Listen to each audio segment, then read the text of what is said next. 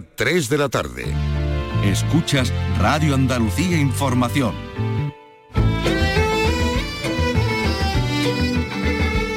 Andalucía es cultura. Con Antonio Catón. Radio Andalucía Información. Muy buenas tardes, aunque estamos presentando este programa en diferido, algunas horas antes de este momento en que usted nos escucha. Estamos en el patio de la Montería del Real Alcázar de Sevilla, donde acabamos de conocer la novela ganadora del premio Fernando Lara de novela. Estamos hablando de La rebelión de los buenos del escritor y guionista Roberto Santiago, muy conocido entre el público juvenil por la serie Los Futbolísimos y Las Princesas Rebeldes. Estamos hablando de una novela negra, un eh, abogado y detective. Jeremías es el protagonista que tiene que encontrar por encargo trapos sucios en la trayectoria de un empresario de la industria farmacéutica. Y eso también, y ahora lo van a escuchar ustedes, enseguida ha suscitado en el autor Roberto Santiago mm, muchas preguntas. Eh, agradecía ese premio, explicaba la, mm, en fin, la trama de esta novela de la rebelión de los buenos, eh, pues eh, en algunos minutos que van a poder escuchar ustedes. Un premio que, por cierto, hablamos de 120.000 euros, ha dedicado a, su madre. Hoy también es noticia las letras en otro ámbito, ese Festival de las Letras Iberoamericanas Verdial que se está celebrando en Málaga con protagonistas en el día de hoy como Luis García Montero o Piedad Bonet, dos nombres propios de la poesía en ambas orillas del Atlántico y algunos otros protagonistas. Pero efectivamente, como decimos, este programa siempre tiene como energía eh, que lo mueve la actualidad, así que vamos con ello, vamos a atacar con ellos directamente. Vicky Román, Carlos López, ¿qué tal? Muy buenas tardes. Hola, ¿qué tal? Muy buenas tardes, Antonio. Bueno, pues la actualidad está, eh, por, seguir, por seguirte, ¿no? En ese premio literario, el Fernando Lara, fallado como contabas, ¿no? En la medianoche en Sevilla, que, que además anunciaba de esta forma, anunciaba de esta forma el presidente del jurado, el también escritor Fernando Delgado, así lo desvelaba. El título real de la obra es La rebelión de los buenos. Y su autor es Roberto Santiago. Roberto Santiago bueno, ahí ya se desvelaba el misterio, bueno, porque es que se había presentado con, otro título, Ahora sé por qué lloráis, y bajo un seudónimo que ya podía haber sido una pista, ¿no? Si se estaba un poquito atento. Marcelino, como el jugador de los años 60, Havert, como el jugador del Chelsea.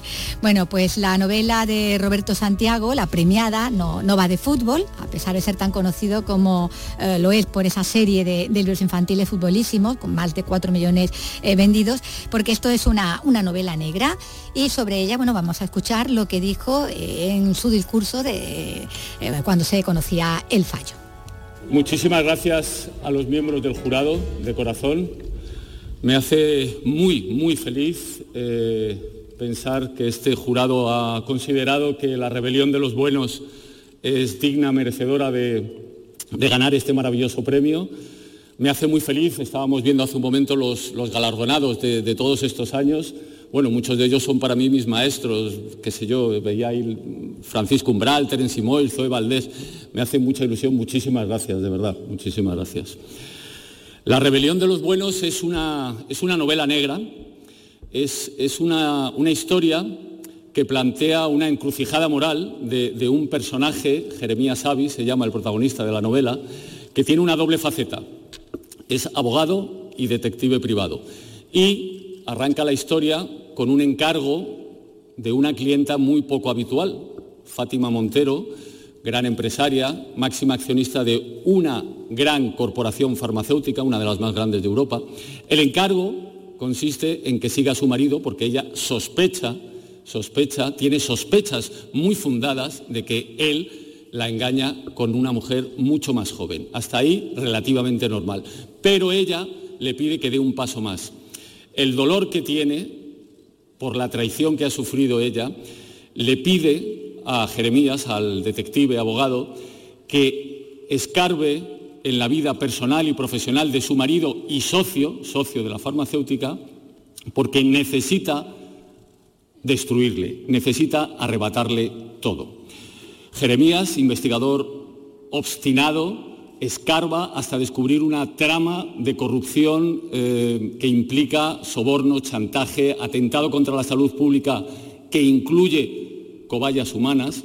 Y aquí es donde se encuentra con el dilema, Jeremías, porque insospechadamente para él, para ella también, estos dos personajes, Jeremías y, Fátima, que vienen de mundos diametralmente opuestos, de, clases sociales diametralmente opuestas, sin embargo, eh, crean una unión, una simbiosis muy extraña, porque se reconocen en un territorio común, que es el territorio de la pérdida, del dolor, de la traición, el territorio del amor no correspondido. Y en esa unión es donde Jeremías se encuentra con esta trama de corrupción aterradora y debe tomar una decisión. Saltarse todos los códigos deontológicos de su profesión y denunciar a su propia clienta, con la que además le une una relación muy estrecha, o mirar para otro lado y cumplir su encargo de manera aséptica y limpia, digamos arropado por un grupo de colaboradores, de personas, vamos a decir, buenas, lo de buenas aquí en esta historia, eh, más vale ponerlo entre comillas, porque en esta historia no hay ningún personaje realmente y verdaderamente eh, bueno, em, decide Jeremías dar un paso y, y, enfrentar una cruzada no contra esta corporación farmacéutica, que también, sino sobre todo contra el sistema. No anticipo nada, esto solo es el principio de la novela, esto solo es el arranque de la novela. Y lo que puedo deciros es que he pasado casi seis años investigando, documentándome, mm, accediendo a un montón de documentación sobre el mundo de las industrias farmacéuticas. Y yo también me he encontrado con más de un dilema moral, igual que el personaje protagonista y espero que igual que el lector, porque es tremendo lo que hay mm, cuando uno escarba ahí debajo. ¿Cómo es posible, perdonadme que solo lance dos preguntas, cómo es posible que toda la sociedad, todos los que estamos aquí esta noche, pero toda la sociedad, nuestra salud esté en manos de un pequeño puñado de personas. ¿Cómo es posible? Y esto no lo digo yo, lo dice la Organización Mundial de la Salud, que el 80%, el 80% de la población de la OCDE estemos sobremedicados. Población medicada, a mayor población enferma, mayores ingresos y beneficios. Bueno, sobre todo este cimento yo he construido una novela y quiero dejar claro que es ficción, ficción, ficción, pero también quiero dejar claro que está basada, muy basada en datos y algunos hechos muy reales. Bueno, pues así explicaba ¿no? el contenido de, esta novela, eh, La rebelión de los buenos, que saldrá ya publicada pues muy prontito, el 14 de junio estará en las librerías. Y de una gala que ya se ha celebrado, esta de entrega de, de este premio, el premio de novela Fernando Lara, a otra gala para la que faltan todavía un par de años. Porque aunque la gala de entrega de los premios Goya en Granada será en el año 2025, ya se está trabajando sobre ella. Va a integrar a profesionales y a colectivos dedicados al cine y lo va a hacer en varios encuentros y actividades para estimular todo el talento que hay en la provincia. Hoy mismo ya se ha celebrado una reunión técnica entre el presidente de la Academia de Cine y el equipo técnico del Palacio de Congresos para tener más claros los preparativos. Nos informa desde Granada Susana Escudero. El Palacio de Congresos de Granada será el que acoja la gala y por ello en este primer encuentro se han examinado cuidadosamente las instalaciones con especial atención al escenario y el patio de butacas y en el exterior los espacios donde podría instalarse la alfombra roja. El presidente de la Academia ha sido muy optimista con la actividad que van a generar los Goya en Granada. Fernando Méndez Leite. Creo que tenemos por delante ahora un tiempo para, trabajar, para preparar eh, la gala debidamente y en colaboración precisamente con eh, todas las personas que están implicadas en la industria audiovisual en la ciudad de, Granada, que son muchas. Eh, Granada es un marco fantástico para celebrar los Goya. Granada cuenta con escuelas de cine, productoras o festivales como el de jóvenes realizadores, una industria que establecerá conexiones con este evento para crecer juntos.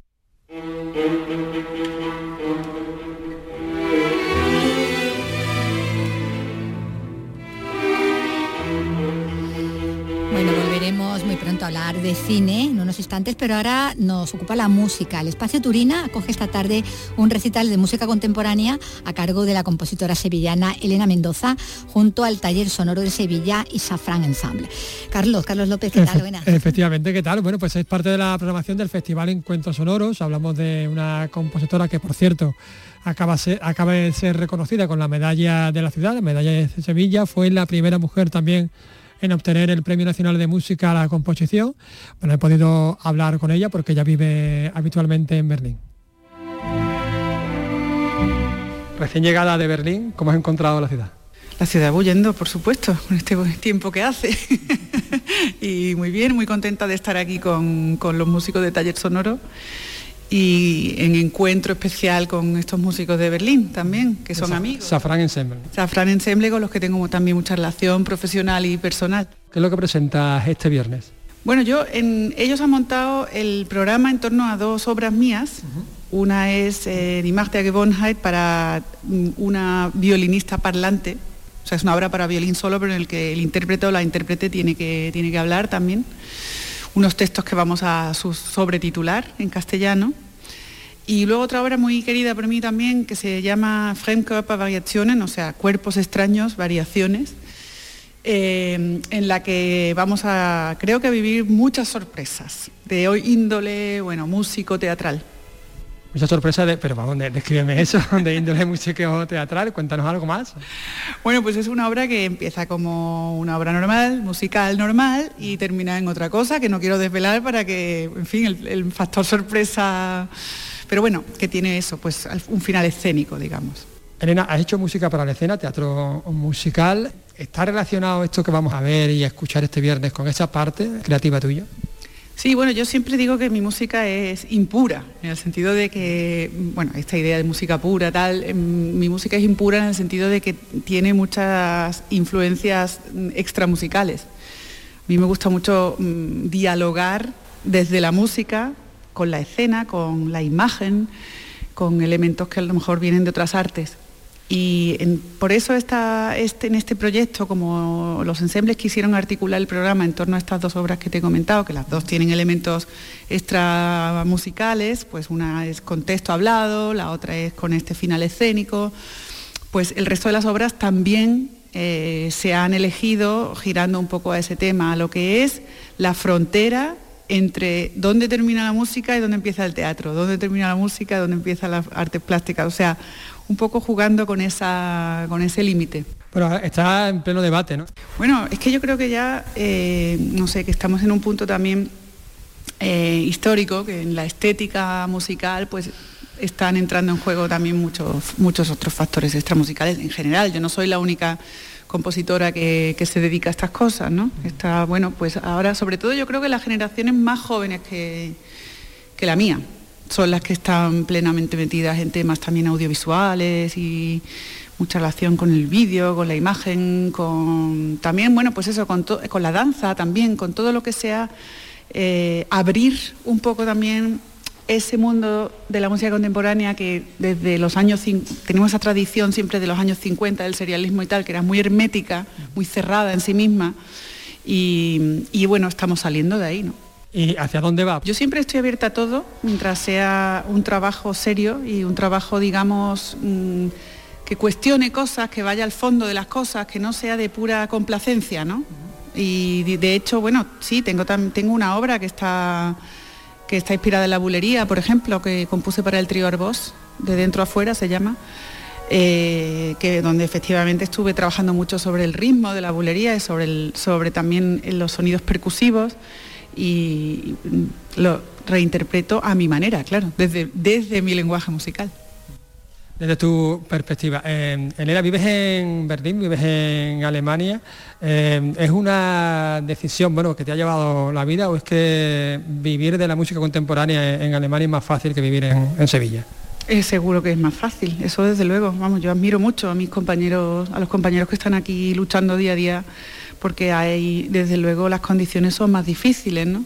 No sé si tú conoces el famoso dicho que rula siempre entre los compositores y, entre los músicos españoles en general, ¿no? De las tres salidas de la música en España, ¿no? Por tierra, por mar y por aire. Quiero decir que, aunque han mejorado las cosas, porque es verdad que desde que yo realicé mis estudios ha mejorado mucho, sobre todo hemos mejorado mucho la formación, hay que reconocer que hemos dado un salto cualitativo importantísimo. Pero las condiciones no dejan de ser, para sobrevivir, digamos, como músico o música en activo, no dejan de ser difíciles. ¿Qué se puede hacer para modificar eso? ¿Tú notas cierto cambio por parte, no sé de las autoridades, de los teatros, en las programaciones? Bueno, hay cosas, hombre, para eso estamos aquí, ¿no? Vamos a ver esta, en este concierto, por ejemplo, un, un, interés importante también por parte del ayuntamiento, ¿no? De fomentar estas cosas. O sea que sí, sí, hay iniciativas, evidentemente, pero yo creo que tiene que haber mucho más apoyo institucional desde el punto de vista e, económico. O sea, dar subvenciones a ensembles para que puedan tener una infraestructura, para que puedan realmente dedicarse un poco más también a fondo a esto. Tiene que haber un apoyo económico, si no eh, es imposible. Se ha presentado el Festival de Danza de Itálica. No sé si la música contemporánea tiene mucho que decir en este evento, por ejemplo, en este concreto.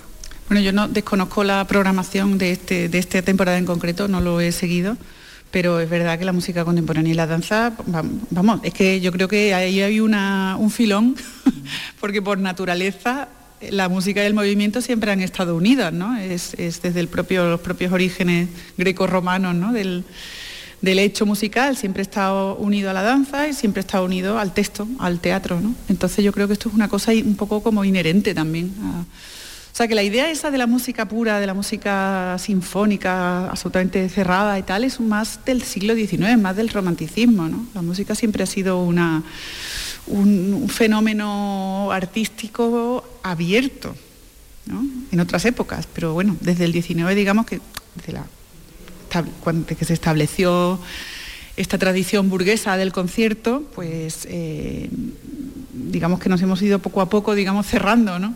Y yo creo que estamos en un momento, como ya dije antes, de, bastante apertura, gracias a Dios.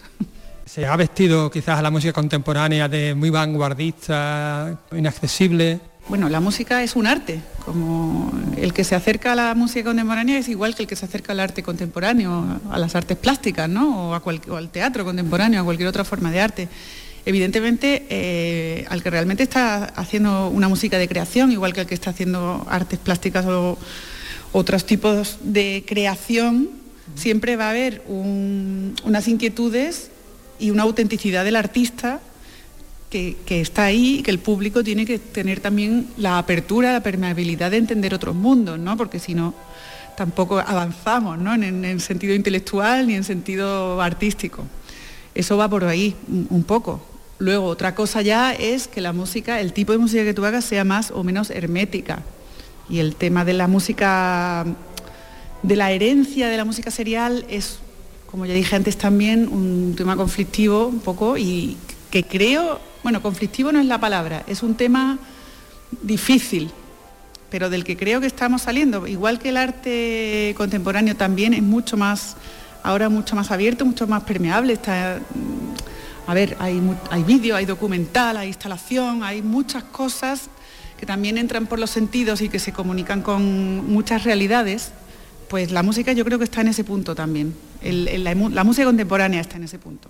Acabo de recordar Irdu Guldanotir, la compositora e intérprete eh, islandesa, efectivamente, ¿no? que que bueno, se ha dedicado también a, ha tenido ese filón, ha encontrado ese filón en, Hollywood, autora de la banda sonora del Joker, por ejemplo, ¿no? Y de, otros muchos, pero así como más conocida, la más reciente, el Joker. Hace música contemporánea y sin embargo es eh, música de, masas, ¿no? También. bueno, hay que entender que también desde la... A ver, hay un punto ahí, hay un tema importante ahí que es lo comercial, Y a veces para vender, pues las cosas se simplifican mucho. Se piensa que es que el público es que hay que llegar a todo el mundo, que hay que llegar a la masa, ¿no? Y por eso las cosas a veces se simplifican de una manera ya que a mí me resulta ya imposible de digerir. Pero yo pienso que un artista no, no puede aspirar a gustarle a todo el mundo. Es que eso es una cosa esencial. Porque primero es imposible y segundo, si realmente aspiras a eso, al final te quedas en el mínimo común denominador, que es una cosa mm, absolutamente simple, claro, porque a todo el mundo no le puede gustar lo que tú haces. Le gustará a gente que tenga una sensibilidad afín, que tenga unas ideas parecidas, que tenga una... Bueno, es, una, es un lenguaje en realidad, ¿no? Lo que tú estás haciendo. Le llegará a gente que tenga los mismos códigos. Sea, pero, pero eso yo no te digo de tipo social, sea... Eso yo mm, he vivido cosas en todos los estamentos, digamos, ¿no? No, ¿no? me refiero a los mismos códigos porque tengan una formación u otra tal, que tengan la misma sensibilidad. Mi pregunta iba más enfocada al discurso, al dilema de la educación del gusto. Hay que educar en el gusto al, oyente, al, receptor. Claro, evidentemente pasamos porque tiene que haber una, una educación, eso es evidente. Si tampoco se enseña a escuchar, es igual que si no se enseña a mirar. Si no se enseña a ver, a mirar el arte contemporáneo, mm, no lo vamos a entender, porque son códigos que a lo mejor no, no, se nos escapan, ¿no? Pues la música es igual. Pero, pero a ver, pasa, pasa mismo con una ópera de Wagner. El que se mete por primera vez en una ópera de Wagner de cuatro horas sale horrorizado porque son códigos que, a los que no estás acostumbrado a, acceder. Entonces, bueno, pues tienes que tener también un poco de, rodaje, de preparación, de, costumbre. Te vas metiendo, te vas metiendo, empiezas a... Claro, vas entendiendo los códigos y empiezas, y empiezas a disfrutar, porque al final la música es disfrute, ¿no? Pero es un disfrute que el intelecto y, y lo sensorial van de la mano. Pensar y sentir van muy unidos, más unidos de, que, de lo que nos quieren hacer creer eh, así en esta cosa maniquea de la cabeza y el corazón. ¿no? Yo creo que para sentir a veces también hay que entender el código. ¿no? Pues cabeza y corazón es lo que vamos a escuchar este viernes. Muchísimas gracias por atendernos, Elena. Gracias a vosotros. Muchas gracias.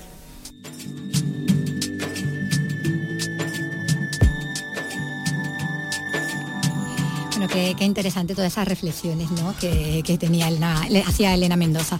Bueno, y hablamos ahora de cine, porque el Festival Internacional de Cine Bajo la Luna de Islantilla, en Huelva, ha batido su récord de películas inscritas en el certamen. Son 1.534 cintas entre largometrajes y cortos los que se han presentado para participar en la edición que va a tener lugar este próximo verano. Tiene los detalles Sonia Vela. El equipo del festival tiene ahora por delante la ardua tarea de seleccionar los 12 largos y 100 largometrajes que se disputarán el premio Luna de Islantilla en las diferentes categorías a concurso. Los dos principales galardones del certamen mantienen la dotación económica de años anteriores, así que la mejor película se premiará con 6.000 euros y el mejor corto recibirá 2.000 euros. El festival proyectará los títulos que participen en el certamen en sesiones gratuitas al aire libre, una característica esencial de este certamen cinematográfico que se desarrolla a lo largo del verano y que cumple este año su décimo sexta edición. De otro lado, Huelva sigue siendo destino preferente para proyectos audiovisuales que eligen en la provincia como escenario de rodajes, tanto de programas documentales como eh, ficción. Desde el Patronato Provincial de Turismo se ha destacado la labor de Huelva Film Commission para atraer este tipo de proyectos, como nos detalla María José Marín. En los últimos tiempos, más de una veintena de películas se han rodado en la provincia, así como series de televisión, campañas publicitarias, videoclips musicales o programas de entretenimiento. Proyectos todos que impulsan la promoción nacional e internacional de Huelva y que generan un impacto positivo en la economía local. La vicepresidenta del Patronato Provincial de Turismo, Modesta Romero. Sí, necesita el rodaje, necesitan carpinteros, necesitan constructores, necesitan costureros, costureras y, y todo eso pues no van a ir a buscarlo fuera y al final pues eso redunda en la economía local de los sitios donde se están produciendo los rodajes. Tenemos unos escenarios magníficos tanto en Huelva capital como en la costa, en la sierra, en el Andévalo, las minas. Somos una provincia rica en escenarios. La Phil Commission es una asociación sin ánimo de lucro dedicada a facilitar localizaciones y actuar como intermediario entre el sector audiovisual y las instituciones por toda España.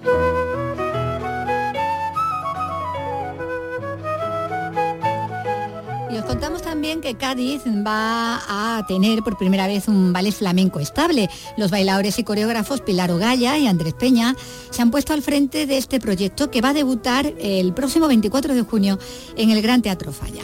Ana Candón.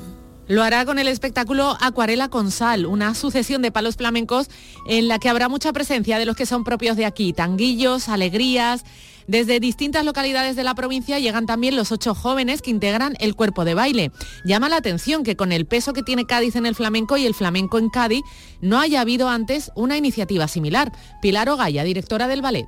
Pensé que por qué no Cádiz tenía su propio ballet, que no tenía como sentido, ¿no? Teniendo eh, una cantera con tanto valor artístico y con tanta posibilidad de, abrir las alas al mundo, ¿no? Hmm. Entonces digo, porque nos tenemos que conformar con una mm, provincia pequeñita siendo todos los artistas que estamos en esa tierra tan grande, ¿no?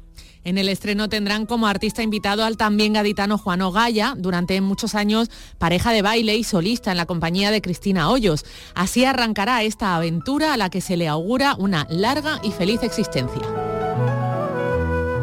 En un año para olvidar en fútbol, el Málaga puede hacer historia en baloncesto. Porque hoy viernes llega la final a 4 de la Basket Champions League. Desde el pabellón Martín Carpena, Unicaja Málaga, Telecom Bonn de Alemania. Y además, en fútbol, Mallorca Cádiz. Un partido clave para la permanencia del equipo andaluz. Síguenos en directo desde las 9 menos 20 en Canal Sur Radio Málaga y en Canal Sur Radio Cádiz. Y desde las 9 de la noche en Radio Andalucía Información con Jesús Márquez.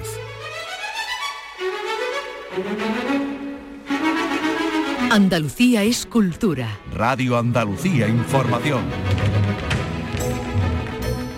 El Teatro Villa Marta de Jerez va a llevar hoy a Cantabria su producción de la zarzuela Doña Francisquita. Pilar Hernández.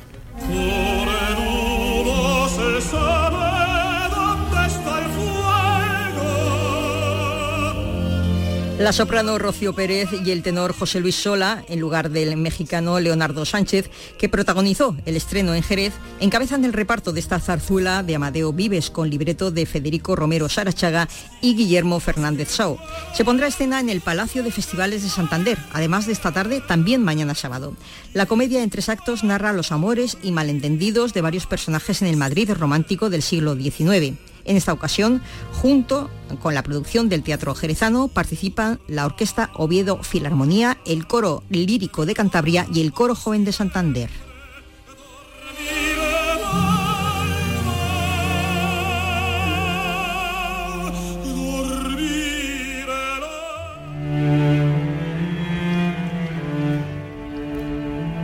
Que se refiere a nuestro patrimonio, el retablo del Cristo de la Meditación en la iglesia jesuita de San Justo y Pastor, en la plaza de la Universidad de Granada, está en pleno proceso de restauración. Está situado en una nave lateral, recoge a los titulares de la Cofradía de los Estudiantes, que ha sido quien ha solicitado eh, que se realice esta intervención. Susana Escudero. Es una obra barroca del siglo XVII que vino a ocupar el espacio de una antigua salida al patio del claustro. Desde entonces no se había vuelto a intervenir. Con el programa de restauración de arte sacro de la Consejería de Cultura, la Hermandad de los Estudiantes ha conseguido devolver el esplendor a este retablo que estará terminado para el mes de octubre. Dionisio Olgoso es uno de los restauradores. También se ha hecho una importante reconstrucción volumétrica de eh, muchas de las piezas que faltaban, siempre y cuando eh, hemos podido hacerlo porque teníamos datos y respetando, por supuesto, la obra original. El principal problema que presenta es la suciedad acumulada a lo largo de estos siglos. 36.000 euros costará la intervención. La pieza de estilo barroco se enmarca en la escuela granadina, aunque su autor es desconocido. Empezamos hablando de, de libros, de la novela ganadora del premio Fernando Lara, pero bueno, literatura tenemos también en Málaga, porque bueno, está a punto de finalizar ya ese verdial, el encuentro cultural entre escritores iberoamericanos y, y de aquí de este otro lado, ¿no? De, del océano. Eh, Escritores, artistas y cineastas. Termina mañana, hoy por ejemplo a las 6 cele- se celebra una mesa redonda con el escritor mexicano Juan Villoro y el colombiano Santiago Gamboa.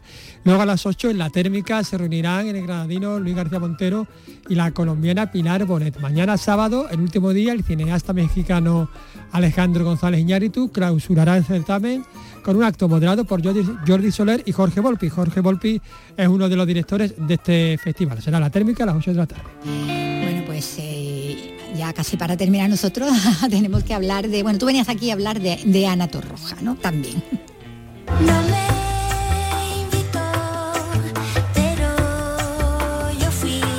Porque Ana Torroja va a actuar este verano en Sevilla. La voz del mítico grupo Mecano regresa a la capital de Andalucía después de mucho tiempo.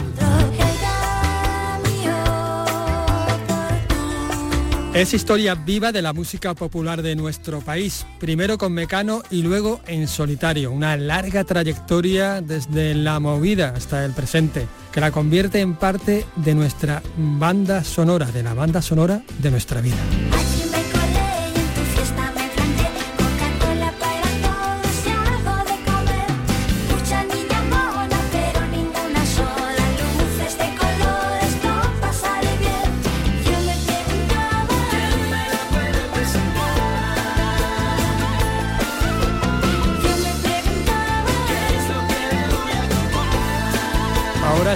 Gira y viene a Andalucía. Será en Sevilla el próximo 1 de julio dentro del Icónica Fest. Y no estará sola, charlamos ya con ella sobre este concierto y sobre lo que ella quiera. Hola, ¿qué tal Ana? ¿Qué tal? Hola, pues muy bien, la verdad, muy feliz, muy emocionada con, con que el 1 de julio voy a estar por Sevilla, que hace mucho que no voy, la verdad. Y, eh, además, como dices tú, no voy a estar sola, eh, voy a estar acompañada, bueno, acompañada. Van a, tam- a to- tocar también eh, Fangoria y, Nancy, y las Nancy, que son pues, pues amigos, o sea que va a ser un fiestón aquello.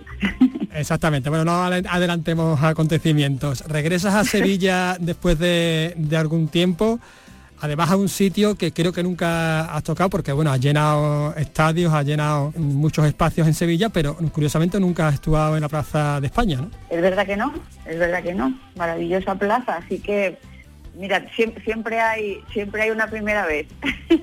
a pesar de a pesar de tantos años, a pesar de llevar tanto tiempo en la música, va a ser la primera vez que, que toque en la en la Plaza de España y en el Icónica Festival, que además tiene un nombre maravilloso.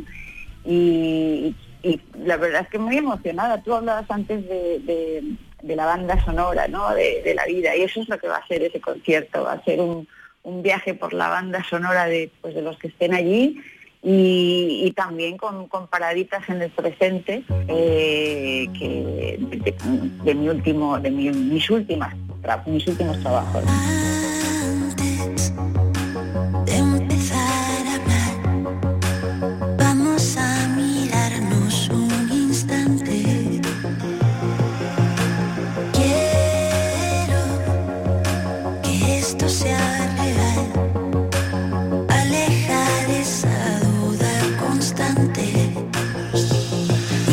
De lo que hay alrededor y trato de sentir ese calor que ya no tiene nadie. En este presente en el que, por cierto, tienes una canción junto a Alaska. Sí, hora y cuarto. Hora y cuarto. Y bueno, yo, yo, eh, todavía no le he hecho la invitación oficial, pero pero lo hemos lo hemos hablado y, y seguramente esté la, la he hecho mucho de menos cuando canto esa canción en los conciertos porque bueno es una canción que se que, que, que la hemos hecho juntas y siempre siempre la extraño no La- eh, pero pero en el 1 de julio la estaremos cantando juntas sí o sí Tú dices deprisa, yo digo despacio. Para ti todo es poco, para mí demasiado. Te pido un minuto, Me das hora y cuarto, me das hora y cuarto. Que siempre he estado del trato a la razón, me veo aquí lanzando los dados de la acción. Será un viaje en el tiempo, a los años 80 a través de la, de la música. Guarda buenos recuerdos de esa etapa, ¿no? Bueno, es un viaje en el tiempo, pero también es, es un estar en el presente, porque para mí toda esa etapa, tanto la de Mecano como la de, la de mi comienzo en solitario, que fue en el año 97, que se dice pronto, pero ya ya, sí. pasa- ya llevo más, más tiempo co- eh, como solista que en la, que en la banda. Sí, porque en, en la banda fue del 81 al, al 96, ¿no? Aproximadamente. Sí, bueno, sí, exacto. Luego salió el disco, el disco que se quedó ahí a medias, ¿no? Pero, pero sí que eh, para mí ese, eh, to- todo eso es- forma parte del presente, porque ya son clásicos, tanto los de Mecano como los míos eh, se han ido heredando de generación en generación y, por eso el concierto es tan eh, tan disfrutable y, tan emotivo, eh, porque son noven- bueno, son casi, bueno, no sé lo que tocaré en icónica porque vienen luego eh, Fangoria las Nancy's, pero, pero es eh, desde principio a fin es un concierto para cantarlo, para disfrutarlo, para emocionarse con él, para volverse loco, así que va a ser muy muy em, lo, lo digo muchas veces y- pero es que es así eh, eh, au- auguro resaca de felicidad por lo menos por una semana ¿Y, y te da la impresión de que tu música es transversal, que llega a, a todo tipo de generaciones, ¿no? Sí, totalmente. De hecho, los, los, los conciertos son muy, yo, yo lo llamo familiares, pero también se puede decir transversales. Hay, ni- hay, hay niños de pues, siete años, ocho años, hay, abuelos y abuelas. Eh, realmente mm, es, es un concierto para, para toda la familia, porque se ha heredado, esas, esas canciones se han heredado de generación en generación y, y siguen estando hoy tan presentes como cuando nacieron, ¿no?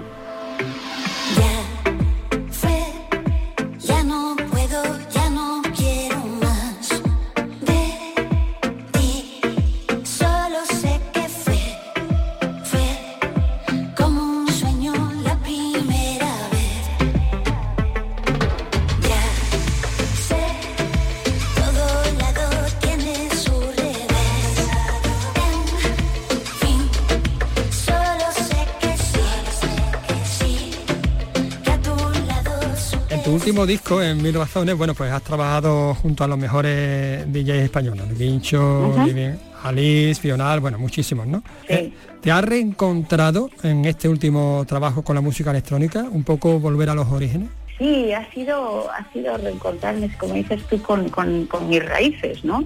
Pero obviamente eh, evolucionadas y, y- y traídas a- al siglo XXI. Eh, para mí ha sido uno de los trabajos más, eh, ¿cómo te diría yo?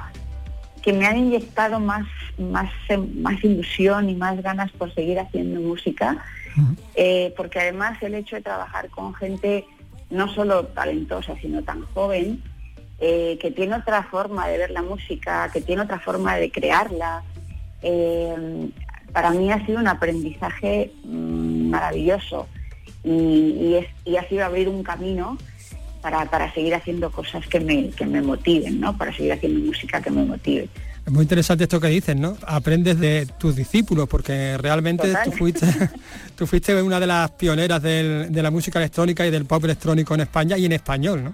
Exact- Exactamente, sí, y, de- y de hecho, bueno, Mil Razones eh, nació porque ellos querían trabajar con- conmigo y, y porque porque, porque había sido referente, bueno, yo, mi música, ¿no? Referente para ellos.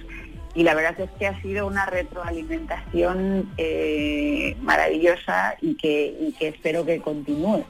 Porque para mí es, eh, o sea, la forma de hacer música hoy en día es tan, es tan, ¿cómo te diría yo?, tan, tan libre y ofrece tantísimas posibilidades de creación. No hay, no hay, no hay límites que, que eso lo hace, lo hace muy atractivo, ¿no? La hace muy atractiva. Eso quizás sea el rasgo más definitorio de la evolución de la música pop en España últimamente, que hay como más libertad para crear. Sí, yo creo que hay, hay más libertad y hay menos prejuicios. Eh, esa fusión que hay ahora, de esas mezclas, esa, para mí lo, lo hacen muy interesante y, hay, y son nuevas formas de, de hacer música, son nuevas formas de disfrutar la música. Es, es- es una evolución que me parece maravillosa.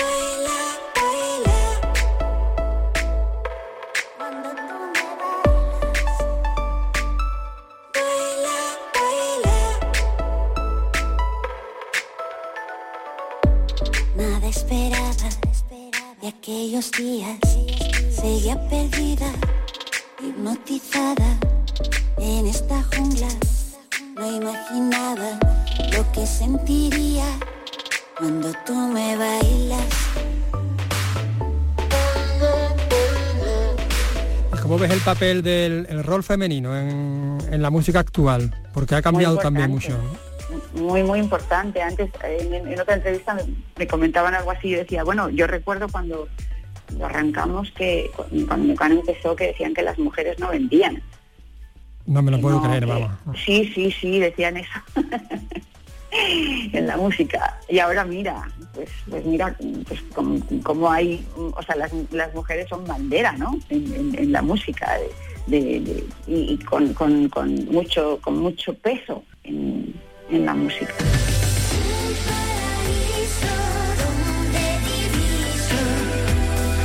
¿Por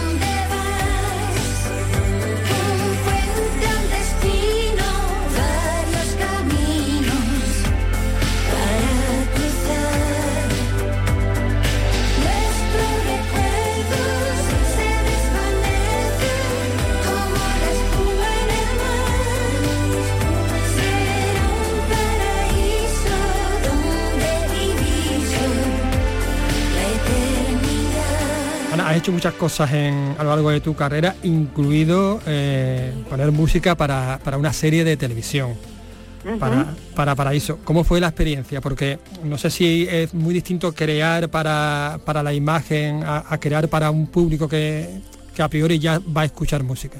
Eh, es diferente, sí, porque de hecho cuando, cuando me propusieron la, el, hacer la canción ¿no? de, la, de la banda sonora, eh, me el director me mandó, o sea, me mandaron eh, imágenes, no, no todo, pero sí que me mandaron como, como un resumen ¿no? de, lo que era la historia para que yo pudiera inspirarme, eh, sobre todo en, el texto, ¿no? En, la letra.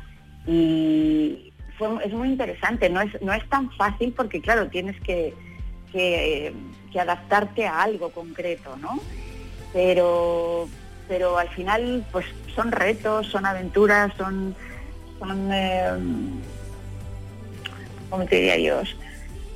Es como un, bueno, sí, es un reto, ¿no? O sea, es para realmente para poder hacer cosas nuevas, para poder hacer cosas diferentes. A mí siempre me gusta eh, eh, arriesgar y aventurarme y, que me ofrezcan cosas que no he hecho nunca, que es difícil, ¿eh? porque he hecho tantas, pero pero, pero realmente eh, eso nunca lo había hecho, con lo cual eh, para mí fue increíble y, y, ha una canción maravillosa, obviamente con la, con la ayuda y, de la mano también de...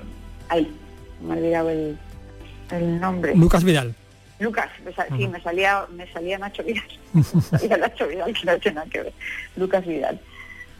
¿Y, y, lo, ¿Y lo repetirías, ya que te resultó una, experiencia tan...?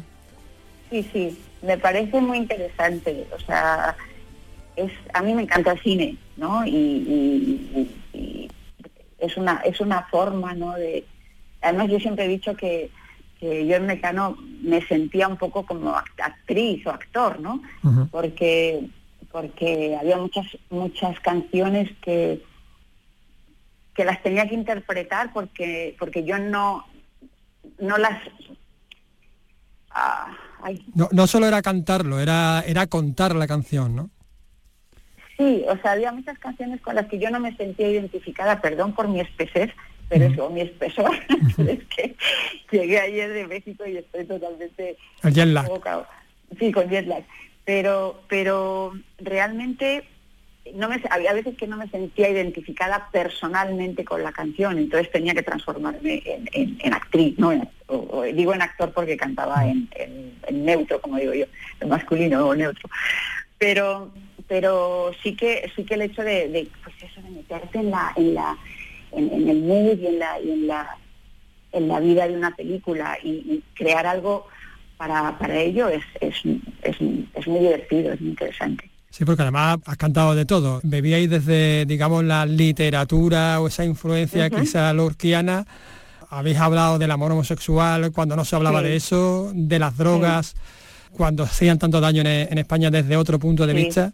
Realmente... La verdad es que, eh, o sea, la, temática de, sobre todo de las canciones de Mecano era tan era arriesgada, ¿no? En ese momento era arriesgada, porque había que ser valiente para, para hablar de ciertas cosas pero, pero Nacho y José tenían ese don de saberlo hacer sin, sin herir sensibilidades, ¿no?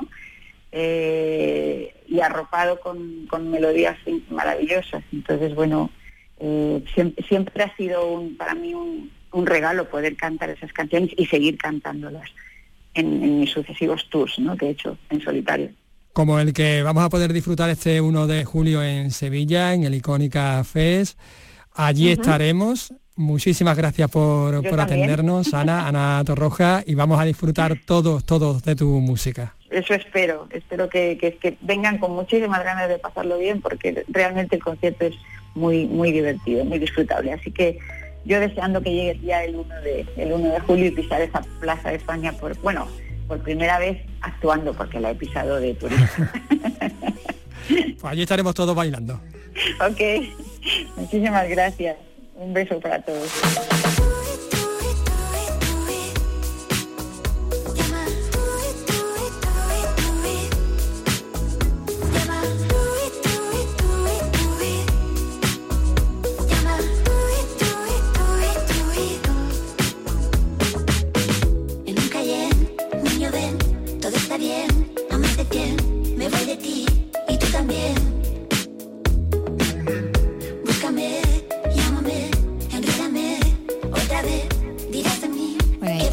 De, de Ana Torroja y sobre ella, bueno, como empezamos hablando de un premio, nosotros terminamos hablando de, de otro, hablamos ¿De otro? sí, porque Javier Bardem eh, va a recibir el premio Donostia del Festival de, de Cine de San Sebastián, eh, lo va a recibir en la gala inaugural el 22 de septiembre, es el protagonista además del cartel Sí, sí, oficial del festival, así que recogerá ese premio que ya tiene su mujer, Penélope Cruz, él, él cuenta con un Oscar y con tres premios. Muy, muy Andy Warhol el cartel, por cierto. Sí, se sabe competir con los colores, ¿no? Dos imágenes, el rostro en primer plano y luego ya una imagen más, eh, más eh, de cuerpo entero, ¿no? De, del actor en una muy serio, en la otra ya sonriente, Y ya más bueno. desenfadado. Bueno, pues hasta aquí hemos llegado nosotros, ¿no? Hasta aquí hemos llegado. sí. Búscame, llámame, enrédame otra vez. Dirás de mí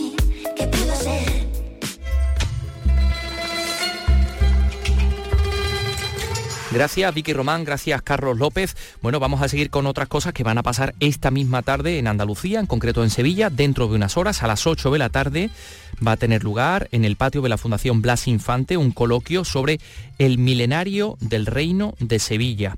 La intervención central está a cargo de Emilio González Ferrín, profesor de estudios árabes e islámicos. Javier del Mas, el vicepresidente de la Fundación Blas Infante, va a cerrar ese acto y a quien le toca presentar es a Isidoro Moreno, catedrático emérito de Antropología Social, miembro del patronato de la Fundación y bueno, y amigo de esta casa que está ya con nosotros. Isidoro, ¿qué tal? Muy buenas tardes. Hola, buenas tardes. Me alegro de saludarle. Nosotros también de tenerle aquí. Bueno, estamos hablando del milenio del reino de Sevilla, hablamos de un reino fundado por los eh, abadíes, una dinastía musulmana, año 1023.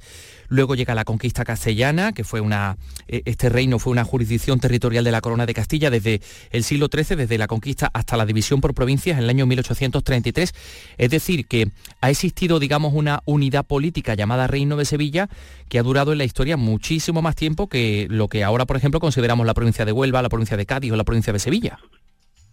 Sí, efectivamente.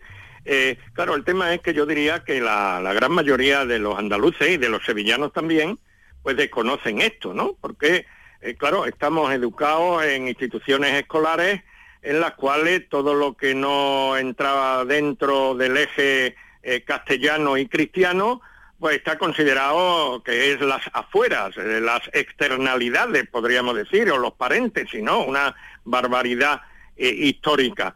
El Reino de Sevilla se crea justamente el año 1023 y por eso se cumple este año, los mil años, y fue uno de los reinos eh, que en lo que desembocó el, eh, califato. Eh, eh, claro, esa la denominación reino de Taifa, eh, pues eh, está muy inadecuadamente eh, interpretada. Eh, se entiende como una especie de decadencia. Eh, no es así. Nuestro conferenciante de, de- de- de- de dentro de un rato, el profesor eh, Emilio González Ferrín, eh, muestra y demuestra que esos reinos, en concreto en la actual Andalucía, el reino de Jaén, de Córdoba y de Sevilla, que se crean más o menos en esa misma fecha, el primero de ellos es el de Sevilla, como digo, hace mil años, fueron la maduración justamente de una, de una civilización. Eh, claro, cuando viene la conquista, eh, la conquista del Valle del Guadalquivir y su rayo conquista y no reconquista, que es una palabra inventada en el siglo XIX y que desde el mismo siglo XIX está cuestionada desde la Universidad de Sevilla por, eh, por, por- por gente de la valía intelectual de Machado Núñez, por ejemplo, etcétera, durante, digamos, la absorción de lo que hoy es Andalucía por el Reino de Castilla, se mantuvieron, eh, pero bueno, más bien nominalmente, el- esos tres reinos que fueron cuatro al incorporarse también el de Granada. Pero claro, fueron reinos sin instituciones. ¿verdad? Los reyes eh, se- se- no se titulaban reyes de Andalucía, eh, pero eh, se titulaban reyes de Jaén, de Córdoba, de Sevilla De y Granada, de Granada. exacto. Y que claro, finalmente la- el centralismo a imagen y semejanza de, de la, de, digamos, de, de- de- de- de la administración francesa en el siglo XIX, en 1833, fue, fue cuando se crean las provincias y se mantienen, eh, pero convertidas en provincias, los reinos, antiguos reinos de Jaén y de Córdoba, pero el reino de Sevilla se divide en tres provincias y el reino de Granada se divide en otras tres. Pero claro, lo fundamental del asunto y lo que me parece mucho más interesante es que, eh, claro, aquel reino de Sevilla, sobre todo en su eh, primera etapa de brillantez, de la dinastía Badí, como muy bien has dicho, eh, fueron lo que el profesor González Ferrín llama el primer renacimiento europeo. Es decir, que no se entiende ni la Andalucía de hoy, ni la España de hoy, ni siquiera la Europa de hoy, sin esa etapa de florecimiento intelectual que se va filtrando, para utilizar una, un término que usa mucho eh, Emilio González Ferrín, que se va filtrando a Europa y que eh, supone esos reinos como el de Sevilla algo parecido y previo a lo que luego ocurre en Italia en el 300 y el 400 con las ciudades-estados del primer renacimiento. Con Florencia y todas estas ciudades eh, maravillosas. Bueno, aquí estamos hablando entonces de una etapa crucial, ese reino de Sevilla que se crea como usted ha recordado, 1833 se dividen los reinos en, provincias. Bueno, el, reino de Jaén, que, aún seguimos llamando, ahora es provincia de Jaén, pero seguimos llamando Santo Reino, efectivamente, por eso. Pero en el caso de Sevilla, eh, ¿se puede decir que los habitantes de Cádiz, de Huelva y de Sevilla seguimos manteniendo cierto nivel de homogeneidad cultural? Digamos, la, mm, eh, ¿todavía hay huellas de pertenencia a una, unidad común? Bueno, eh, realmente hay elementos mm, que son, digamos, pan andaluces, y no solamente de esta de esta zona, pero claro, lo que ocurre es que estas tres provincias, la mayor parte de ellas es lo que se suele denominar la Baja Andalucía, ¿no? Entonces, eh, claro, Andalucía es muy rica culturalmente, existen elementos que son andaluces genéricamente, pero también dentro de Andalucía, y yo diría que afortunadamente, porque eso nos enriquece eh, culturalmente sin cuestionar digamos, la existencia de una cultura andaluza, pero una cultura andaluza que se subdivide luego en una diversidad que es importante y sin duda uno de los ámbitos no solamente territoriales sino desde muchos puntos de vista es la Baja Andalucía que eh, bueno se extiende por la mayor parte de las provincias de Sevilla, de Huelva y de Cádiz. Eh, eh, fíjate que hasta hace no demasiado tiempo mm, incluso a nivel universitario, y claro, hablo de lo que he estado 50 años hasta que me jubilaron de manera forzosa, eh, eh, existía el Distrito Universitario de Sevilla, que no era solamente Sevilla y su provincia, era también la de eh, Huelva, la de Cádiz, incluso la de Córdoba, incluso la de Badajoz. Es decir, que la importancia de este ámbito territorial, bueno, sevillano, pero hablo de sevillano sin chauvinismo y sin exclusivismo, pero que pivota sobre Sevilla como, como capitalidad eh, no ya administrativa, como es ahora a partir de la autonomía, sino como capitalidad cultural, como eh, lugar eh, imán de muchos de muchos otros sitios.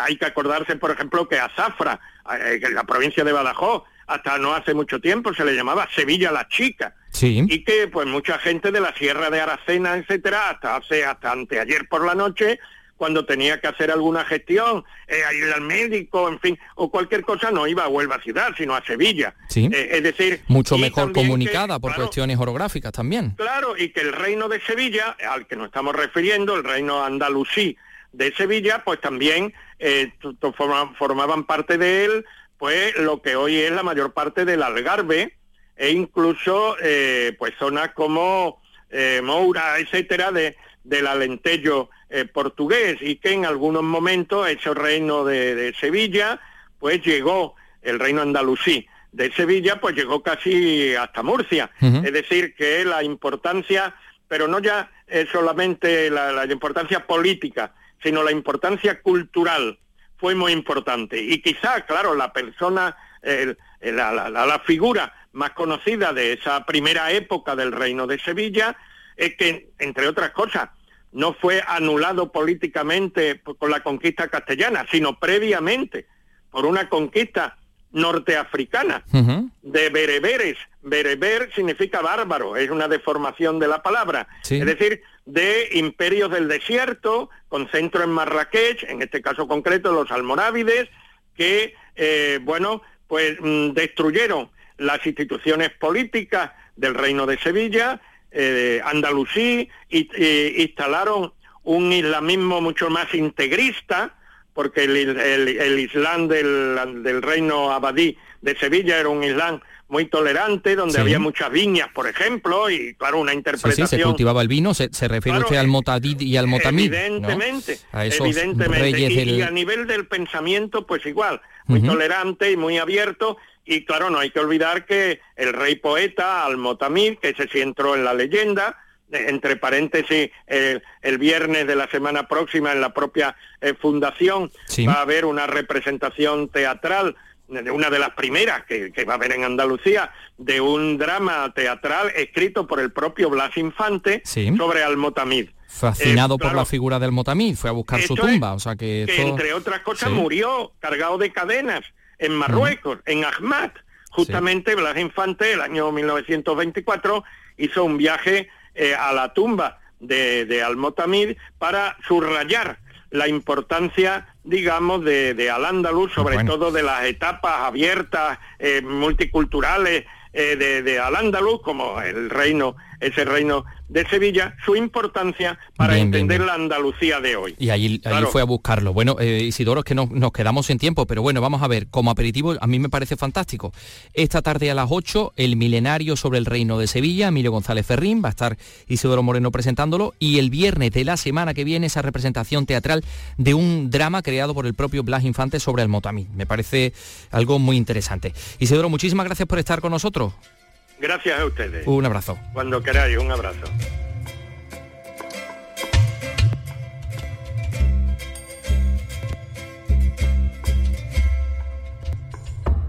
Andalucía es cultura, con Antonio Catoni.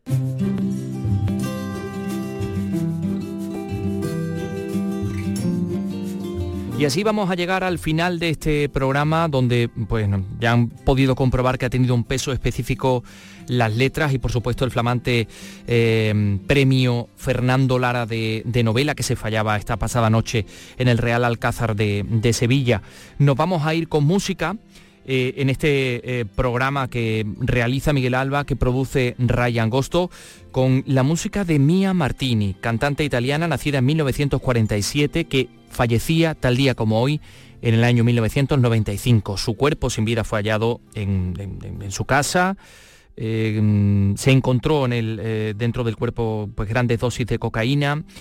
Eh, su verdadero nombre era Domenica Berté, mm, fue una, por cierto, hermana de la también cantante Loredana Berté, una de las voces más reconocidas del pop italiano de los 80 y de los 90, una vida marcada por un padre maltratador y abusador, una existencia atormentada, las drogas, el bulo de que era, de que era gafe, le destrozaron también la vida, y ella es la, la que grabó por primera vez esta canción que van a escuchar, 1974.